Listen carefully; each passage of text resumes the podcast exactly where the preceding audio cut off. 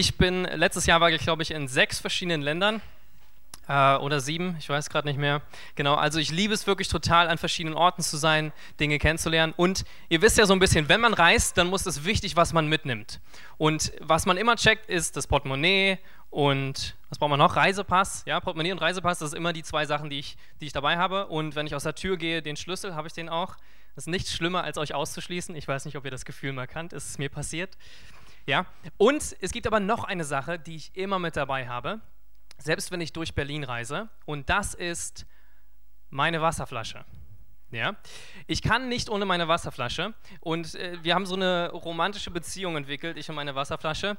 Und ich gehe überall mit ihr hin, ja. Und ich muss sie immer aufgefüllt haben. Ich habe das Gefühl, wenn ich mein Wasser nicht dabei habe, dann, ach, dann kriege ich Panik, ja. Also ich brauche das unbedingt.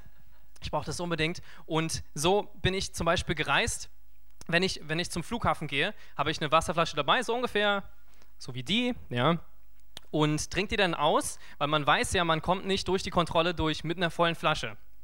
Und dann habe ich sie ausgetrunken und normalerweise komme ich immer wieder durch und dann danach kann ich sie wieder auffüllen und habe mein Wasser im Flugzeug.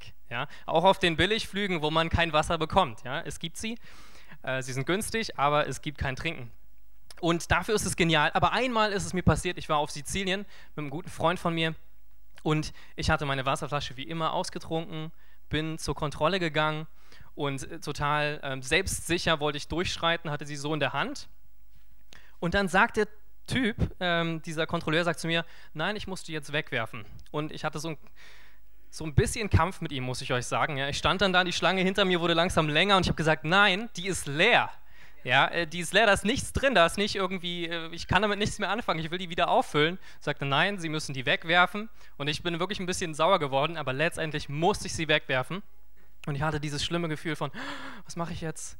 Ähm, ich habe keine Wasserflasche dabei und ich weiß gar nicht mehr, ob ich mir eine gekauft habe danach oder ob ich es doch durchgehalten habe. Auf jeden Fall, vielleicht bin ich dann auf die Toilette gegangen in, in, ähm, im Flugzeug und habe da so getrunken. Okay, auf jeden Fall ich brauche mein Wasser. Ja, und uns allen ist das bewusst, dass wir das brauchen. Natürlich brauchen wir Wasser, unser Körper besteht zu 80 Prozent daraus. Und manchmal äh, ist das bei euch vielleicht nicht Wasser, vielleicht ist es eher Cola oder Spreit oder Saft. Ich weiß ja nicht, was ihr so trinkt. Auf jeden Fall ist uns bewusst, wir brauchen Flüssigkeit, wir brauchen Wasser zum Leben. Und genauso ist es auch mit unserem geistlichen Leben. Ja? Wir brauchen genauso geistliches Wasser, was uns am Leben hält. Aber häufig merke ich so, ist mir das nicht so bewusst oder ist uns das nicht so bewusst, dass, dass genauso wie wir Wasser brauchen für unseren Körper, braucht unsere Seele lebendiges Wasser von Gott, damit wir überleben können. Und ihr müsst euch so ein bisschen vorstellen, wie in der Wüste, wo es überhaupt nichts zu trinken gibt. Und äh, was macht man dann? Wie kommt man an Wasser ran? Ja, wir haben total den Luxus, dass wir fließend Wasser haben, Dusche haben und alles. Aber aber viele haben das nicht. Und gerade in trockenen Gebieten muss man einen Brunnen graben, einen tiefen Brunnen graben, um an die Quelle zu kommen, um da sein Wasser rauszuholen. Und genau dasselbe müssen wir tun im Geist. Genau dasselbe müssen wir tun, wenn wir tiefes geistliches Wasser haben wollen. Dann ist es nicht so leicht, wie wenn ich meine Wasserflasche mitnehme, ich kann die schnell auffüllen und das war's. Manchmal ist es ein bisschen herausfordernder, wenn wir geistlich voll leben wollen, gerade in dürren Orten. Und Berlin ist so ein bisschen bisschen Ort, der, der schwierig ist. Äh, vielleicht habt ihr das schon erlebt. Ja, man ist, also ich kenne das von mir, dass ich sehr beschäftigt bin oder man ist beschäftigt mit Arbeit, mit, mit Freundschaften, mit Serien schauen oder, ähm, oder Kaffee trinken gehen oder sowas, ja. Und da ist es nicht so leicht, manchmal daran zu denken, hey, ich brauche diese Beziehung immer wieder zu Gott. Und Stück für Stück vertrocknet unser Geist. Und wir merken, hey, irgendwann merken wir, oh, wir schauen zurück, denken, krass, ich habe nicht genügend getrunken, ich habe diese Quelle nicht aufgefüllt. Und es ist wichtig, dass wir das lernen. Ich wünsche mir am liebsten genauso eine Quelle dabei zu haben. Ich war einmal auf Kreta. Ja, wer nicht weiß, was es ist, ist so eine große Insel da bei Griechenland. Und da gibt es die größte Schlucht Europas. Die Samaria-Schlucht ist ungefähr 16 Kilometer lang. Und die liebe ich, weil ich musste keine Wasserflasche mit mir rumtragen. Ja? Es gibt die ganze Schlucht lang fließt, äh, fließt ein Strom, der Samaria-Strom, denke ich mal. Und den kannst du die ganze Zeit trinken. Die Quelle ist die gesamte Zeit da. Und das liebe ich. Und das genau dasselbe Geheimnis ist eigentlich auch mit Gott. Ja? wir können die ganze Zeit von ihm trinken. Wir müssen uns bewusst sein, dass er da ist. Sein Job ist, dass er da ist, dass er gegenwärtig ist. Unser Job ist es, von ihm zu trinken. Wie mh, hm, die, die Predigt heute habe ich genannt Ströme seiner Gegenwart. Und zwar geht es darum, wie können wir in der Fülle Gottes leben, wie können wir in, in dieser Kraft leben vom, vom Geist Gottes, in der Kraft von der Beziehung heraus zu Gott und nicht immer wieder zurückschauen und denken, boah, ich habe Gott irgendwie wieder auf der Strecke gelassen. Ich habe mein Leben gelebt, ich war am Samstag da im Gottesdienst, das war ganz toll, ich hatte eine Begegnung mit Jesus gehabt im Gottesdienst ähm, oder im Lobpreis. Und dann am Mittwoch merken wir so, puh, wo ist er eigentlich? Ja, und wie, wie können wir das schaffen, dass wir so eine tiefe, beständige Beziehung haben zu ihm?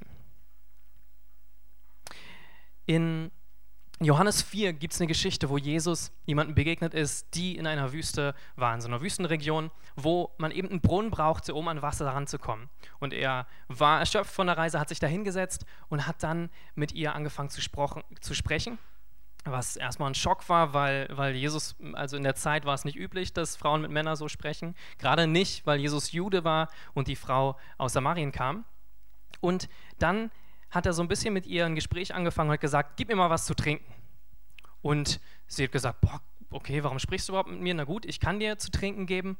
Und dann hat er was gesagt, er hat gesagt, wie, ähm, er hat gesagt, wenn du wüsstest, was für eine Gabe in mir ist, was für ein Wasser ich mit mir trage, dann würdest du mich fragen, ob ich dir zu trinken geben könne. Und ich würde dir lebendiges Wasser zu trinken geben.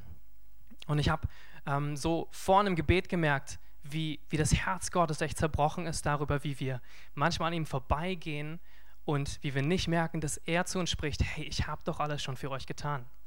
Ich habe doch schon den Sieg am Kreuz für euch erbracht. Ihr könnt von dem Sieg aus leben. Ihr müsst nicht zu Sieg hinleben. Ihr seid siegreich. Ihr seid meine Kinder. Und ich habe so gemerkt, wie sein Herz wirklich schmerzt darüber, dass wir diese, diese Quelle, diese intime Beziehung zu ihm nicht haben. Oder manchmal, manchmal so davon abfallen, durch Gefühle, durch Umstände, die viel realer wirken als das Wort Gottes. Viel realer als die Wahrheit, dass er immer da ist bei dir. Dass er immer nah ist. Dass das Königreich Gottes zum Greifen nah ist. Und ich glaube, er möchte heute uns dahin führen, dass wir begreifen, dass er nie weit weg ist, dass seine Gegenwart immer verfügbar ist und dass wir tiefer gehen können, dass wir viel tiefer gehen können, dass wir diesen geistlichen Brunnen, unseren persönlichen Brunnen viel tiefer graben können, sodass wir, wenn wir Stürme erleben, wenn wir schwierige Zeiten erleben, wenn wir ihn mal gerade nicht fühlen, dass wir trotzdem nah an seinem Herzen sind, dass wir trotzdem wissen, dass wir aus Glauben leben und dass wir Bestand haben und unser Haus, unser Lebenshaus nicht kaputt geht im Sturm. In Johannes 4, 14 steht, wer aber von dem Wasser trinkt, was ich ihm geben werde, wird niemals mehr durstig sein. Das Wasser, das ich ihm geben werde, wird in ihm zu einer Quelle werden, die unaufhörlich fließt bis ins ewige Leben. Das hat Jesus gesagt zu dieser Frau, hat gesagt, hey, dieses Wasser, was ich dir geben werde, das wird in dir zu einer Quelle werden und es reicht nicht nur für dein persönliches geistliches Leben, sondern du kannst es weitergeben. Du kannst anderen Leuten damit dienen und du überfließt mit meiner Gegenwart. Und du, du erlebst, dass durch dich Ströme meiner Gegenwart fließen. Und du die Welt verändern kannst dadurch, dass du in Verbindung mit mir bist. Und sie hat dann gesagt, boah, das will ich. Ja, ich will auf jeden Fall das, das trinken. Ihr müsst euch erinnern, sie sitzen immer noch an dem Brunnen Sie hat nicht so eine Peilung von, dass er eigentlich von anderem Wasser redet, nicht von dem Wasser in meiner Wasserflasche, sondern geistlichem Wasser. Und dann sagt sie, ja, gib mir zu trinken. Dann muss ich nie wieder zu diesem Brunnen gehen. Ja? Dann muss ich nie wieder dieses Wasser hier trinken und das äh, hier mit dem, mit dem Gefäß zurück nach Hause tragen. Gib mir das und ich werde nie wieder durstig sein. Und was war Jesus' Antwort darauf? Was macht er? Wie gibt ihr geistliches Wasser? Er konfrontiert sie mit ihrer Sünde. Krasse Sache. Er sagt, er sagt zu ihr, so vom Geist Gottes eingegeben, du hast, er, sagt, er sagt zu ihr, bring deinen Mann her. Und sie sagt, äh, denkt sich so, hm, ja, ich habe keinen Mann. Und dann sagt sie, stimmt, du hattest fünf Männer, mit denen du verheiratet warst. Und der Mann, mit dem du gerade zusammen bist, das ist gar nicht dein Mann. Und sie war total geschockt und ähm, total befüllt davon, dass, dass Jesus sie kannte und dass Jesus sie ähm, ja, da angesprochen hat. Und was er dann weitermacht, er lehrt sie darüber, über, über geistliche Dinge. In dem Gespräch redet er darüber, wie wir anbeten können und, und dass man nicht an, an, einem bestimmten Ort sein muss, sondern dass man das überall machen kann. Und er, sagt sie, er erzählt ihr auch davon, dass die Erlösung von den Juden kommt. Ja, also durch die, durch die Juden die Erlösung kommt und wie wichtig das ist. Und er zeigt sich ihr als Erlöser, als Messias. Er sagt, ich bin der, auf den du wartest, auf den die Juden warten, auf den die ganze Welt gewartet hat. Ich bin hier und ich werde euch erlösen und ich gebe euch dieses lebendige Wasser, was in euch zu einer Quelle wird, was immer weiter bis ins ewige Leben hineinsprudelt. Also, wie ist es denn bei uns, wenn wir sagen, okay, ich will diese Quelle haben, ich will diese tiefe, beständige Begegnung haben mit, mit Jesus? Ähm, wie, wie kriegen wir das hin? Ist es auch so, dass Jesus uns mit unserer Sünde konfrontieren muss? Dass er uns lehrt über bestimmte Dinge, wie, wie wichtig Anbetung ist oder wie, ähm, woher unsere Erlösung kommt? Ja, ich denke, es kann sein. Und ich denke, das ist ein Teil davon. Was wichtig ist zu verstehen, was diese Frau hier hatte, ist, dass sie eine Begegnung hatte mit Jesus. Und was wir brauchen, um so einen tiefen Brunnen zu haben, ist beständige Begegnung mit Jesus.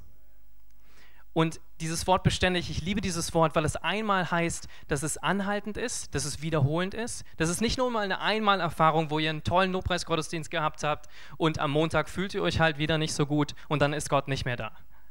Nein, das ist nicht die Wahrheit. Das ist eine beständige Begegnung mit ihm, egal wie ihr euch fühlt, egal wie eure Umstände sind. Und das, das andere Wort ist, es hat Bestand. Nicht nur ist es wiederholend, andauernd Begegnung, sondern es ist widerständig. Gegen Umstände, die alles andere sagen als Gott ist gut, als, die alles andere sagen als Gott liebt mich. Ja, dass, dass du vielleicht erlebst, dass jemand in deiner Familie krank ist. Oder du hast lange für was gebetet und du bekommst es nicht. Oder du, du betest gemeinsam mit einer Kleingruppe, du trennst dich von jemandem. Dinge, die dein Herz verletzen und du denkst, Gott, wo bist du jetzt? Wo bist du? Wo ist deine Liebe? Wo ist diese, diese Verbindung zu dir, diese Quelle, die du mir doch versprochen hast? Und da auch zu wissen, trotz diesen Stürmen im Leben hat das Bestand. Also wir brauchen diese beständige Begegnung mit Jesus. In Hebräer 12, 1 bis 2 steht, da wir von so vielen Zeugen umgeben sind, die ein Leben durch den Glauben geführt haben, wollen wir jede Last ablegen, die uns behindert, besonders die Sünde, in die wir uns so leicht verstricken. Wir wollen den Wettlauf bis zum Ende durchhalten, für den wir bestimmt sind. Dies tun wir, indem wir unsere Augen auf Jesus gerichtet halten, von dem unser Glaube von Anfang und bis zum Ende abhängt. Wenn wir über diese Begegnung mit Jesus reden und dieses, unsere Augen auf Jesus gerichtet halten, dann kommen uns natürlich als erstes die Dinge in den Kopf, die, die wir alle kennen, dass wir ihm begegnen können durch sein Wort. Ja, er hat schon ganz viel gesprochen und er will uns begegnen dadurch, dass wir die Bibel lesen. Er will uns begegnen dadurch, dass wir Anbetung, ähm, dass wir in Anbetung kommen, dass wir ihn hochheben, dass wir ihm sein, uns ihm sagen, wie dankbar wir sind für das, was er in unserem Leben tut. Diese Dinge ähm, sind alle wichtig und darüber werde ich heute aber nicht sprechen. Darüber wird Gareth nächste Woche sprechen, wie, wie wir beständig im Wort Gottes leben können und mit dem Herz der Anbetung vor ihm sein können. Heute reden wir ein bisschen mehr über Dinge, die manchmal nicht so offensichtlich sind, aber auch super wichtig, um so eine tiefe Quelle zu haben, eine tiefe Beziehung zu ihm. Und das Erste, ähm, bevor ich das Erste sage, ist, äh, Jesus, Jesus hat gesagt in, in Matthäus 11, Vers 29, lernt von mir, denn ich bin sanftmütig und von Herzen demütig. Und ich glaube, es ist ganz wichtig, was wir heute machen wollen, ist von Jesus lernen. Wir wollen uns sechs verschiedene Punkte anschauen, wie wir diese tiefe Quelle, diese tiefe Verbindung mit ihm erleben können. Und das wollen wir machen, indem wir schauen, wie hat Jesus das gemacht? Wie hat Jesus geschafft, beständig diese Beziehung zu seinem Vater im Himmel zu haben? Und da ist es wichtig zu sehen, was er getan hat und von ihm zu lernen, wie er sagt. Das erste ist, Gott in der Stille zu begegnen. In Markus 1, Vers 35 steht, und früh morgens, als, er noch, als es noch sehr dunkel war, stand er auf und ging hinaus und ging fort an einen einsamen Ort und betete dort. Also ich mag diesen Vers total, außer dieses Frühmorgens. Ja, ich bin wirklich kein Morgenmensch. Aber es hat, es hat wirklich was, wenn man frühmorgens aufsteht und diese Begegnung mit, mit, mit seinem Vater hat. Diese Begegnung hat, wo wir in eine Stille kommen, wo es noch nicht den ganzen Alltag gibt, nicht Begegnung mit unserem Handy. Ja, Frage ist, was du als erstes anschaust, dein Handy oder deine Bibel am Morgen. ähm, und manchmal kann uns das ganz viel ablenken und dann sind wir nicht so offen oder still dafür, das zu empfangen, was er hat. Aber Jesus wusste, ich brauche diese stille Zeit mit ihm gerade in, in herausfordernden Situationen. Gerade in Berlin kann es manchmal so hektisch sein und so viel passiert. Ich kenne das, dass ich von einem Termin zum nächsten gehe. Ich bin Sozialarbeiter und habe dann ähm, Familien, die, ähm, wo ich dann zum Jobcenter gehe oder zum, zur Ausländerbehörde oder zum Arzt oder, oder, oder, oder. Und ich bin immer unterwegs und bin, merke dann, wenn ich nach Hause komme, boah, das war viel. Und manchmal ähm, ist, es, ist es eben nicht still. Es ist beschäftigt, es ist laut. Und da ist es so wichtig, dass wir zur Ruhe kommen. Und Jesus hat uns dafür was gegeben, hat gesagt, an deinem Sonntag, ja, halt den Sabbat ein. Hab diese Zeit mit mir, wo du mir begegnest. Und ich glaube, das ist einer der Punkte, wie wir in diese Stille kommen können, wo wir einmal runterfahren, wo wir nicht, wo wir nicht immer ganz viel machen müssen, uns mit Freunden treffen müssen, sondern wo wir ihm begegnen können. Und eine ganz tolle Sache, die ich ähm, mal gemacht habe oder die ich gerne mache, ist mit Freunden für ein paar Tage wegzufahren. Ja? Ich fahre in so Gebetshäuser zu fahren. Nicht ein guter Freund Hannes von mir, mit dem bin ich äh, gerne weggefahren und fahre ich immer noch gerne weg. Und zwar merke ich so, wenn ganz viel in meinem Leben passiert, verarbeite ich das manchmal gar nicht. Und ich brauche diese Stille, wo Jesus zu mir spricht. Und in diesen Tagen, was passiert, dass Jesus in deinem Herz die Motivation hervorbringt, die dich eigentlich antreiben. Du merkst Dinge, die dich antreiben, von denen du dir gar nicht bewusst bist. Und wir haben, wir haben verabredet, okay, wir schweigen jetzt mal eine halbe Stunde. Hörte sich erstmal nicht so schwierig an, aber war mega schwer. Ja? Ich dachte so, oh, ich will Anbetung machen, ich will jetzt singen oder irgendwas sagen. Und wir haben nur geschwiegen. Und auf einmal habe ich gemerkt, mein Herz kommt zur Ruhe und Dinge kommen zum Vorschein, die mich schockiert haben. Ja? Ängste vor der Zukunft, Ängste vor, vor Scheitern, dass, dass Dinge passieren, die, die, die ich nicht schaffen kann. Und ich habe gemerkt, boah, ich vertraue da Jesus überhaupt nicht. Und, und das alles wäre gar nicht zum Vorschein gekommen, hätte ich ihm nicht die Möglichkeit gegeben, ihm in der Stille zu begegnen. Und wir brauchen diese Momente, wo wir still werden vor ihm, wo er Dinge zum Vorschein bringen kann in unserem Herzen, die, die er wiederherstellen möchte. Im Psalm 139, 23 bis 24 steht, Erforsche mich, Gott, und erkenne mein Herz. Prüfe mich und erkenne meine Gedanken. Zeige mir, wenn ich auf einen falschen Weg gehe und führe mich den Weg zum ewigen Leben. Wisst ihr, manche Leute lieben es, immer mit Menschen zu sein. Ja? Und das ist auch eine tolle Sache. Und ähm, tolle Sache, wenn man offen ist, wenn man kontaktfreudig ist, wenn man viel mit anderen Leuten redet. Aber gerade den Leuten kann es sehr schwer fallen, in so eine Stille reinzukommen. Das ist fast so wie, sie setzen sich gerade hin und dann müssen sie überlegen, okay, was mache ich jetzt? Mit wem rede ich jetzt? Wen rufe ich jetzt an? Und können das gar nicht, alleine zu sein. Das ist so ein Gefühl von fast Flucht vor Einsamkeit. Aber ich glaube, Jesus ruft uns an diesen Ort von Einsamkeit. Und wir müssen lernen, auch wenn wir eine Person sind, die es liebt, immer in Beziehung zu sein, immer Gespräche zu führen, wir müssen lernen, dass wir selber von Gott hören. Wir müssen lernen, dass wir nicht nur Rat von Menschen holen, sondern dass wir die Stimme Gottes in unserem Leben hören. Weil ich kann dir sagen, wenn du das nicht hast, das ist einer der wichtigsten Dinge, dass du, dass du wirklich lernst, dass Gott mit dir spricht. Dass du seine Stimme hörst in jedem Umstand, in jeder Situation. Und wenn du das nicht weißt, dann wirst du sterben. Das ist hart, aber du wirst geistlich sterben. Wir sind, äh, es ist wie eine Wüste und du kriegst dieses Wasser nicht, nur dadurch, dass du es von anderen hörst, dass du es aus Büchern liest. Was du brauchst, ist diese direkte Begegnung mit Jesus. Du brauchst diese direkte Begegnung, wo er zu dir spricht und er dir zeigt, hey, das ist in deinem Herz, das will ich heilen. So wie zu der Samariterin, wo er gesagt hat, hey, da ist was in deinem Herzen, nicht um dich fertig zu machen, sondern um dich zu heilen und näher zu ihm zu ziehen und dich freizusetzen und ihm und dir das Leben zu schenken, was er schon, schon für dich vorbereitet hat.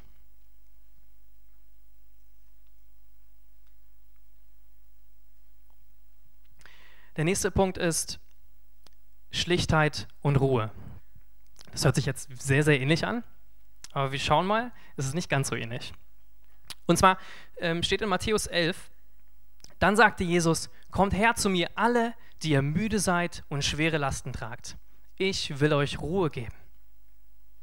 Nehmt mein Joch auf euch, ich will euch lehren, denn ich bin demütig und freundlich, und eure Seele wird bei mir zur Ruhe kommen.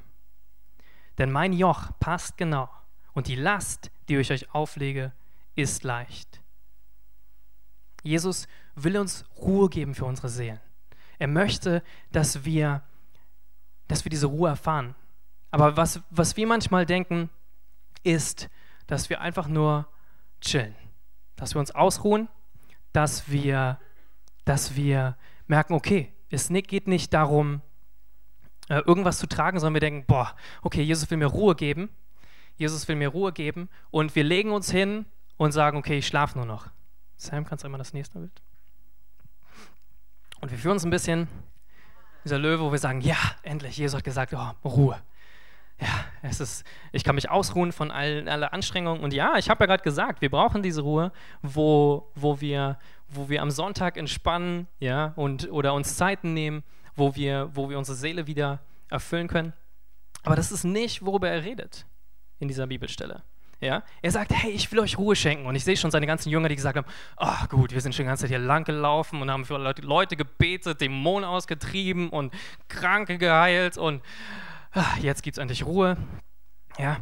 Und wir können uns ausruhen. Und dann sagt er, nehmt mein Joch auf euch. Und die mussten erstmal gedacht haben, krass, okay, die haben verstanden, was das bedeutet. Wir verstehen das manchmal nicht mehr so. Das Joch war so, so ein Gestell, was man an die Hörner von, von Ochsen getan hat, um Lasten zu ziehen. Ja? Also er sagt hier, ich will euch Ruhe schenken und dann sagt er, und das mache ich, indem ich euch mein Joch gebe. Ja? Dann sagt er, uff, krass. Dachte ich, okay, also doch nicht schlafen, also doch weiterarbeiten, okay, na gut. Wenn du das willst, dann muss es schon, muss es schon richtig sein. Ähm, und die Frage dabei ist aber, ist, ist nicht die, dass Jesus sagt, okay, ich will dir ganz, ganz viel geben, ähm, was du machen musst, sondern er sagt, hey, worum es geht, ist, dass du mein Joch trägst, nicht dein Joch. Er sagt, das, was ich dir gebe, das, was ich für dein Leben vorbestimmt habe, das passt dir genau. Das passt ganz genau auf dein Leben, auf deine Situation und es wird dich nicht überfordern. Es wird dich nicht zusammenbrechen lassen. Und manchmal haben wir dieses Gefühl davon, dass wir falsch belastet sind. Dass wir so ein bisschen umkippen unter Last. Ja? Und genau das ist natürlich nicht, was Jesus sagt. Er sagt, hey, ich habe ein Joch für dich, aber wir, wir packen unsere, unseren Karren immer voller und voller und rennen durchs Leben und irgendwann wundern wir uns, wenn unsere Füße nicht mehr auf dem Boden sind und wir in der Luft hängen. Und dann sollten wir zurückkommen zu Jesus und sagen, hey, die Sachen, die ich eigentlich gerade mache, ist es deine Last oder ist es meine Last? Wer hat das da hinten rauf getan? Ja?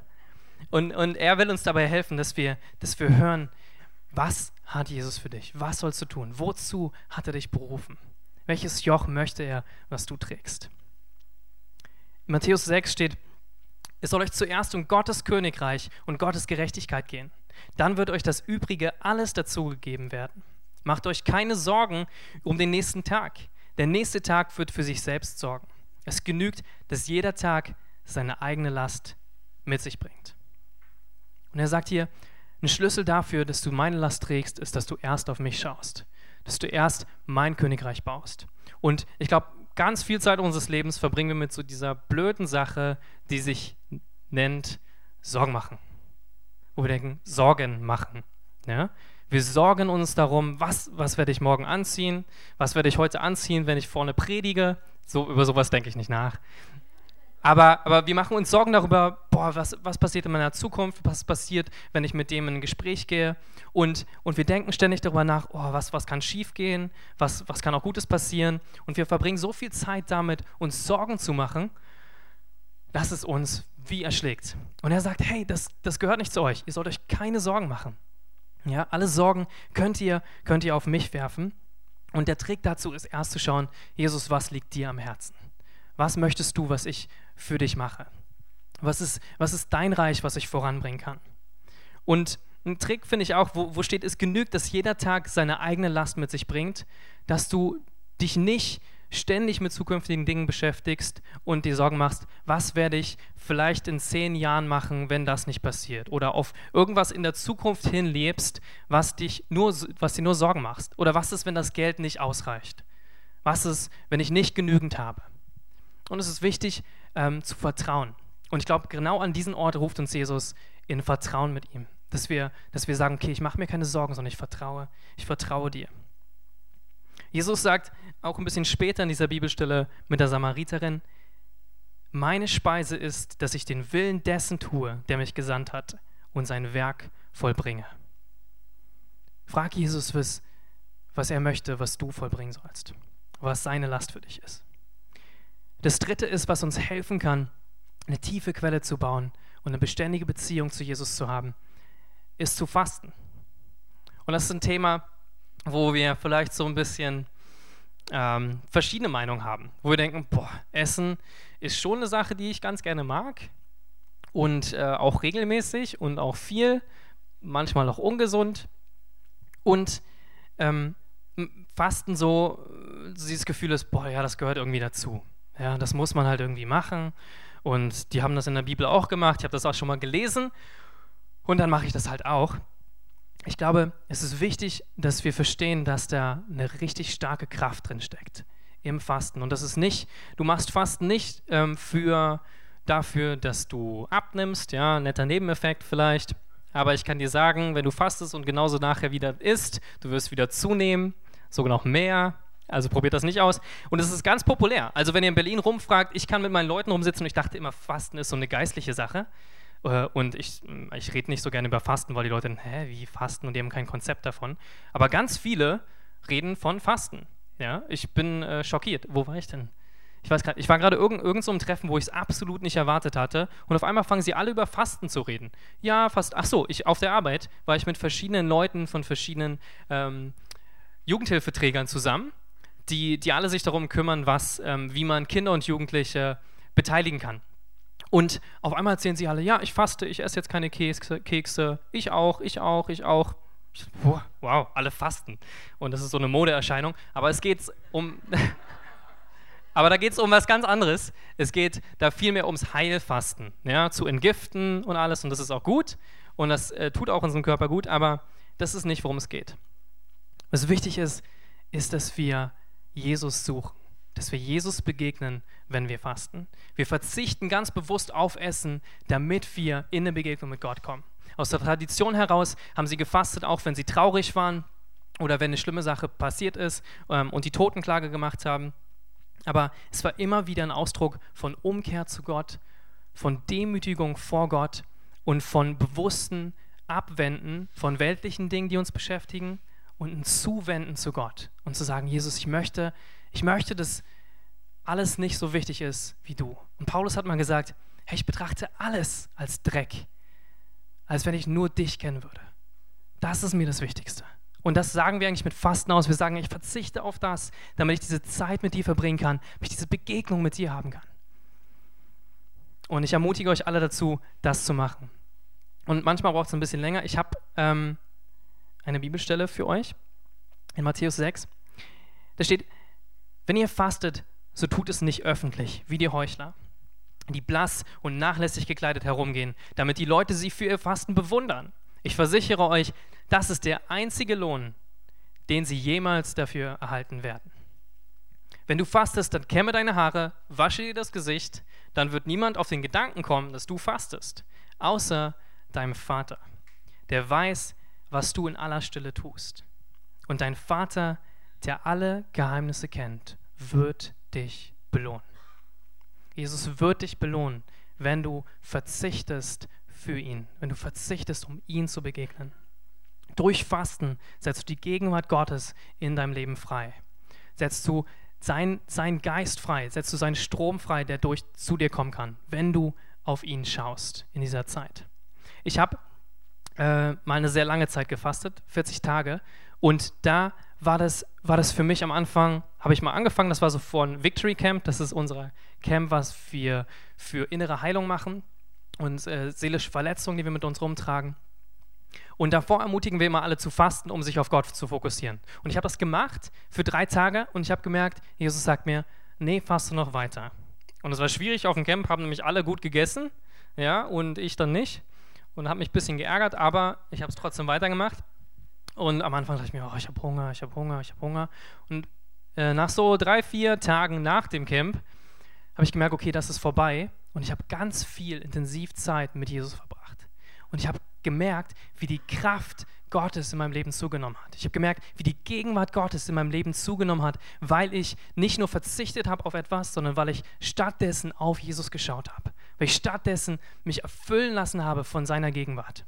Und es wurde so stark, dass ich, äh, ich hatte stundenlang Zeit mit Gott gehabt, was davor, ähm, was ich davor manchmal auch hatte, aber nicht so beständig nicht so, nicht so beständig, wo ich ständig eine Begegnung hatte mit ihm. Ich habe jedes, jeden Morgen was gehört aus seinem Wort. Jeden Morgen gemerkt, wow, er führt mich tiefer, tiefer hinein. Ich erkenne mehr Dinge von ihm. Und es hat geendet danach, ähm, wo ich dann aufgehört habe zu fasten, hatte ich so eine starke Begegnung mit dem Heiligen Geist, wie ich sie noch nie gehabt habe in meinem Leben. Ja, ich habe das Feuer des Heiligen Geistes ge gemerkt, was ich noch nie erlebt habe. Und es war so stark, ähm, vielleicht ist es ein bisschen schockierend für euch, äh, ein paar, äh, die, ihr, die ihr noch nicht so mit Gott unterwegs seid oder das noch nicht so kennt. Die Kraft des Heiligen Geistes ist ganz schön umwerfend. Und was ich erlebt habe, dass ich da stand und gesagt habe, hey, Heiliger Geist, ich will mehr. Ich will mehr davon. Das, was ich erlebt habe die letzten 40 Tage, das ist gut, aber ich will noch mehr. Und ich war mit ein paar Freunden in so einem Anbetungs-, ähm, wir hatten so einen Lobpreisabend bei einer Freundin gemacht und wir haben anbetet und ich habe immer gesagt, Heiliger Geist, mehr und mehr. Und ich habe gemerkt, wie der Heilige Geist immer mehr auf mich kommt. Wie seine Gegenwart so stark wird, dass mich kaum mehr, äh, kaum mehr zurückhalten kann, nicht umzufallen. Ich habe gesagt, nein, ich will mehr von dir. Ich will mehr. Ich will hier stehen bleiben. Ich möchte, dass du mich ganz erfüllst und dass ich wirklich diese Ströme deiner Gegenwart erlebe, die durch mich durchfließen. Und irgendwann äh, hat der Heilige Geist den Kampf gewonnen und er hat mich zu Boden geworfen. ich lag auf dem Boden und dachte ich mir, oh, das war krass. Und dann konnte ich nicht mehr aufstehen. Dann lag ich da und wollte hoch und ich konnte nicht mehr. Die Gegenwart Gottes war so stark auf mir. Der Geist Gottes war so stark. Seine Kraft war da und ich konnte nicht mehr aufstehen. Äh, das war wie, wie so eine schwere, schwere Last auf mir, die mich total erfüllt hat. Aber so eine Gegenwart Gottes, die, die, die so stark war, wie ich es gar nicht beschreiben kann. Und dann, dann langsam ähm, habe ich nachgedacht, okay, ähm, was mache ich denn jetzt? Ich kann hier, ich kann mich nicht bewegen. Ähm, und dann äh, hatten wir überlegt gemeinsam, ich, ich lag dann da, wir hatten es vorbei, es war kein Lobpreis mehr. Und dann habe ich gesagt, okay, ähm, könnt ihr mich ins Bett tragen? Dann haben sie mich ins Bett getragen und dann lag ich da dachte, ach ja, ich kann entspannen. Und dann habe ich auf einmal so ein bisschen Angst bekommen, dachte mir, was ist, wenn das länger anhält, als ich möchte? Was ist, äh, wenn ich auf Toilette gehen muss? Und ich bin hier in einer Mädels-WG. Und da haben wir gesagt, ach, kein Problem, wir rufen einfach den Nachbarn, der kein Christ ist und das wahrscheinlich nicht so versteht, aber wir erklären ihm das schon irgendwie, dass du dich nicht bewegen kannst und dass er dir auf Klo helfen muss. Und ich dachte so, bitte Jesus, ich, ich liebe das ja, aber ich bitte, bitte nicht, bitte nicht. Ähm, und äh, es ging, am nächsten Morgen konnte ich mich wieder bewegen. Ja, und ich war sehr dankbar, dass ich nicht auf Toilette musste die Nacht. Ähm, aber es war eine krasse Erfahrung. Und ich glaube, es gibt sowas auch für euch. Gott möchte tiefer mit euch gehen. Es gibt Dinge, die ihr vielleicht noch nicht erlebt habt, aber Gott möchte seinen Geist ausgießen über euch. Das nächste, was wir machen können, um eine tiefe Beziehung, Quelle zu haben, ist, dass wir starke Gemeinschaft haben. Starke Gemeinschaft ist, sind Leute, mit denen du durch dick und dünn gehen kannst, mit denen du, ähm, mit denen du auf schwierige Competitions gehen kannst, Herausforderungen. und und Jesus hatte das auch gehabt. Ja? Jesus hatte eine starke Gemeinschaft. Er hat sich ständig mit seinen Jüngern umringt und hat gesagt, hey, das sind nicht nur irgendwelche Leute, die mir nachfolgen, meine Jünger, sondern hat gesagt, ich nenne euch Freunde. Ich nenne euch Freunde, weil ich euch alles mitgeteilt habe. Und es war, okay, Jesus war, ist, ist der Sohn Gottes und es war wahrscheinlich schon so eine äh, Hierarchie zwischen denen, ja. Aber ähm, es gab auch Zeiten, wo, wo Jesus gesagt hat, hey, ich brauche euch. Ich brauche, dass ihr für mich betet. Im Garten Gethsemane, kurz bevor er gekreuzigt wurde, hat er gesagt, hey, betet, bleibt wach und betet für mich, dass ich das überstehe. Dass ich den Willen des Vaters, dass ich für alle Menschen sterben werde und diesen Sieg erringe, dass ich das schaffe. Und genauso brauchen wir das auch. Wir brauchen Freundschaft. Wir brauchen tiefe Gemeinschaft, die wir finden in Gemeinde. In Apostelgeschichte, Apostelgeschichte 2 steht, die nun sein Wort aufnahmen, ließen sich taufen.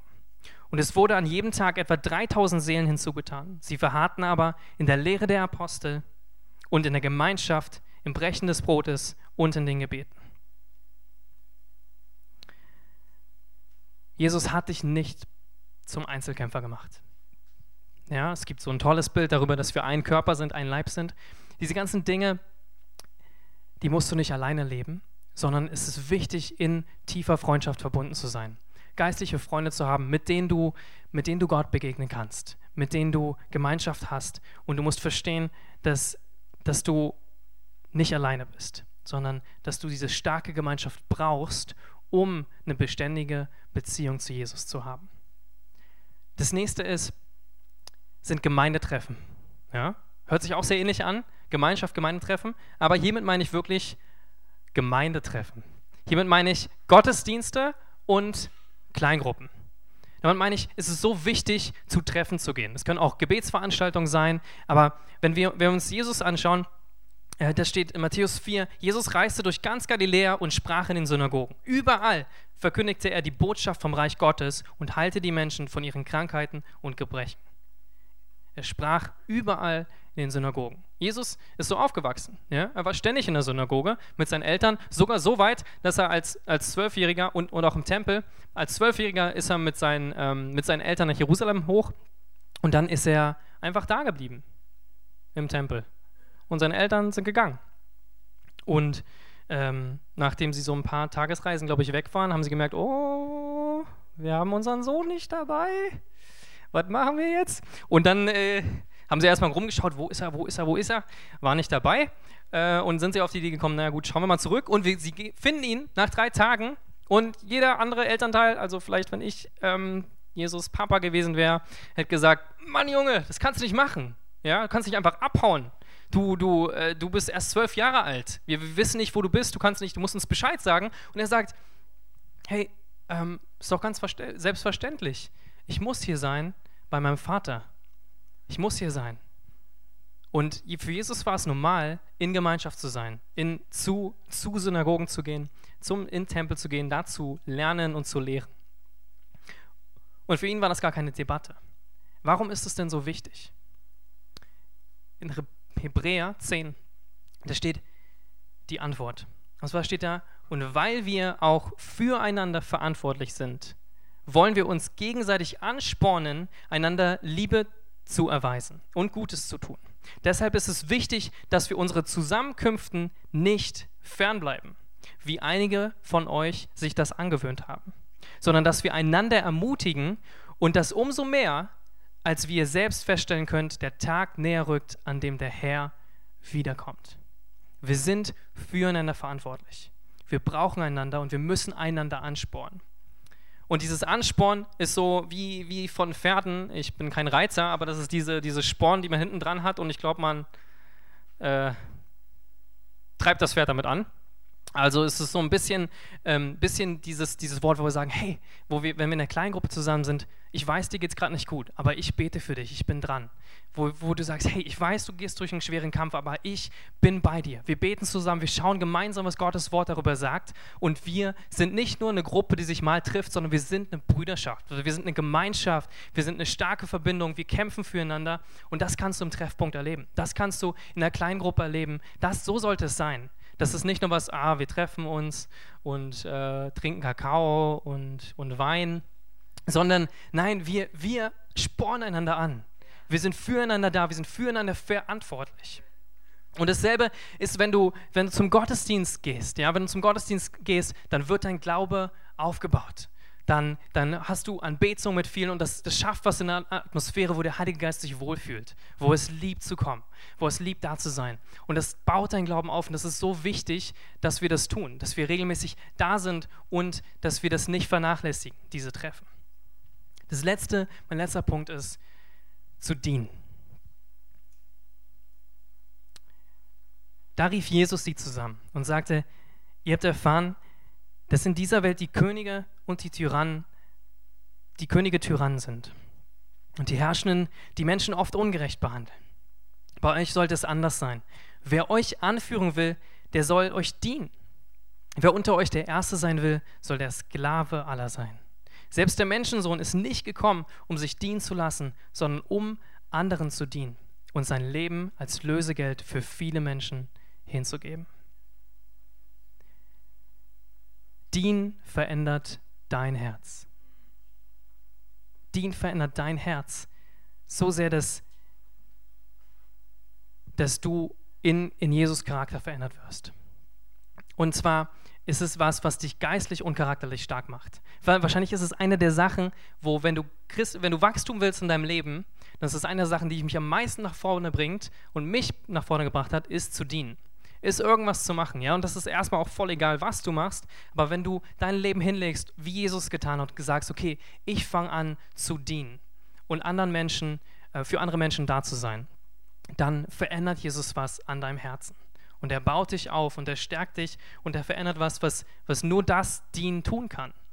Und diese, diese tiefe Gemeinschaft, die du mit Jesus erleben kannst, wenn du gemeinsam dienst mit ihm, wenn du sein Königreich ausbreitest, das ist was Wunderbares, was du erleben kannst. Und wenn du nicht dienst, dann wirst du auch, das klingt auch wieder hart, aber dann wirst du auch sterben. Es ist wie so ein Bild, ihr kennt das tote, tote Meer, es ist so, das einen Zufluss hat, aber keinen Ausfluss. Ja, du wirst sterben, weil du kein, wenn du nichts abgießt, dann wirst du stehen und ähm, dann wird es in dir gammeln und in dir wird kein Leben sein. Das, was du bekommst, so gut es auch ist, du kannst ständig was bekommen, zum Gottesdienst kommen, Treffpunkt kommen und was mitnehmen und sagen, boah, das war richtig gut. Aber wenn du das nicht weitergibst an deine Freunde, wenn du das nicht weitergibst an Leute, die es noch nie gehört haben, dann wirst du auf der Strecke bleiben. Dann wird es nicht klappen, dass du geistlich wächst. Du musst es weitergeben. Es ist so wichtig. Und Jesus hat uns das vorgelebt. Er hat gesagt, hey, ich bin der König der Welt. Ja? Ich bin derjenige, der alles geschaffen hat. Und ich bin gekommen, um euch zu dienen. Ja? Er hatte alles recht gehabt, sogar sagen, ihr alle müsst mir dienen. Aber er hat gesagt, nein, ich bin gekommen, um euch zu dienen. Und was, was für eine Kraft wird freigesetzt, wenn du Menschen dienst. Das ist wunderbar.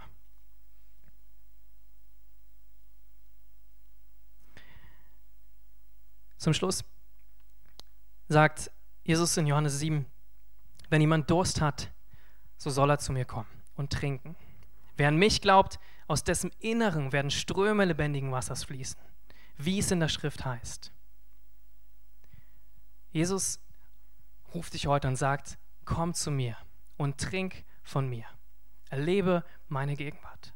Und wie ich vorhin gesagt habe, im Gebetstreffen habe ich gemerkt, wie, wie Jesus wirklich sagt, wie, wie der Vater traurig ist und ähm, darüber, dass, dass wir nicht zu ihm kommen. Ja, und Jesus, Jesus sagt, hey, ich habe dieses lebendige Wasser für dich, ich habe alles schon getan. Ich bin am Kreuz gestorben für dich. Du musst nicht mehr in, in, in Selbstmitleid leben. Du musst nicht mehr in Kraftlosigkeit leben. Du musst nicht mehr in deinen Sünden verstrickt sein, jedes Mal, immer wieder, sondern es gibt Freiheit für dich. Es gibt Kraft für dich. Es gibt ein Leben im Geist für dich. Und er sagt, ich habe gemerkt, wie Jesus das sagt mit einer Traurigkeit in seiner Stimme. Wie er sagt, hey, ich habe doch alles schon gegeben warum gehst du immer noch an mir vorbei? Warum begreifst du nicht, dass du beständige Beziehungen zu mir haben kannst, die dich so stark macht, dass egal was passiert, egal wie du dich fühlst, dass ich immer noch da bin, dass ich nah bin, dass er dich näher zieht, dass du ihn kennenlernen kannst. Und ich möchte gerne für uns beten, dass, dass wir das erleben, dass wir erleben, dass wir tiefe Begegnungen, beständige Begegnungen mit Jesus haben. Und dass wir das erleben in, in Stille, dass wir es erleben in, in Schlichtheit, in Ruhe, seine Last zu tragen. Daran leben, wenn wir fasten, wenn wir Gemeinschaft mit anderen haben und uns austauschen im, im Treffpunkt oder hier im Gottesdienst sind und wenn wir unsere Leben Lieder, Lieder liegen und dienen. Jesus ruft und sagt, ich möchte dir begegnen. Und ich möchte dir nicht nur jetzt begegnen, sondern beständig. Und wenn du merkst, hey, das möchte ich, dann möchte ich gerne für dich beten. Ja, Jesus, danke dafür, dass du sagst, dass wer an dich glaubt, aus dessen Inneren werden Ströme des lebendigen Wassers fließen. Und Jesus, wir wollen das erleben. Wir wollen sagen, wir haben genug davon, dass wir, dass wir abgelenkt sind, dass uns dein geistliches Wasser nicht wichtig ist, nicht wichtig genug, beständig bei dir zu sein.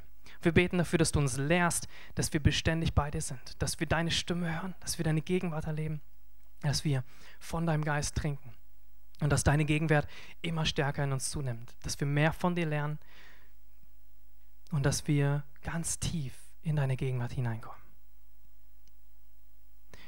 Und vielleicht bist du auch hier und du, du sagst, hey, ich kenne Jesus noch gar nicht. Ähm, dieser Jesus, der gesagt hat, komm zu mir, ich, ich will dir Ruhe geben, das sagt er auch zu dir. Wenn du, wenn du sagst, hey, ich habe gar keine Beziehung zu Jesus, Begegnung mit Jesus hatte ich noch nie gehabt, dann ähm, kannst du in deinem Inneren beten und sagen, hey, ähm, Jesus, ich bin hier, ich möchte diese, diese Begegnung mit dir haben. Ich will diese, diese Reise mit dir beginnen, mit dir zu sein. Und ich will das hinter mir legen, hinter mich legen, was mich abgelenkt hat und ich will ganz auf dich schauen. So kannst du jetzt mit mir beten. Jesus, danke dafür, dass du, ja, dass du heute zu mir gesprochen hast. Und ich bete dafür, dass du mich reinmachst. Danke, dass du mir meine Sünde gezeigt hast, nicht damit du mich verurteilst, sondern damit du mich freisprechen kannst. Du hast dafür bezahlt und ich danke dir dafür. Und ich gebe dir das ab, alles, alle meine Fehler, meine Schuld. Ich bete dafür, dass du mich reinmachst.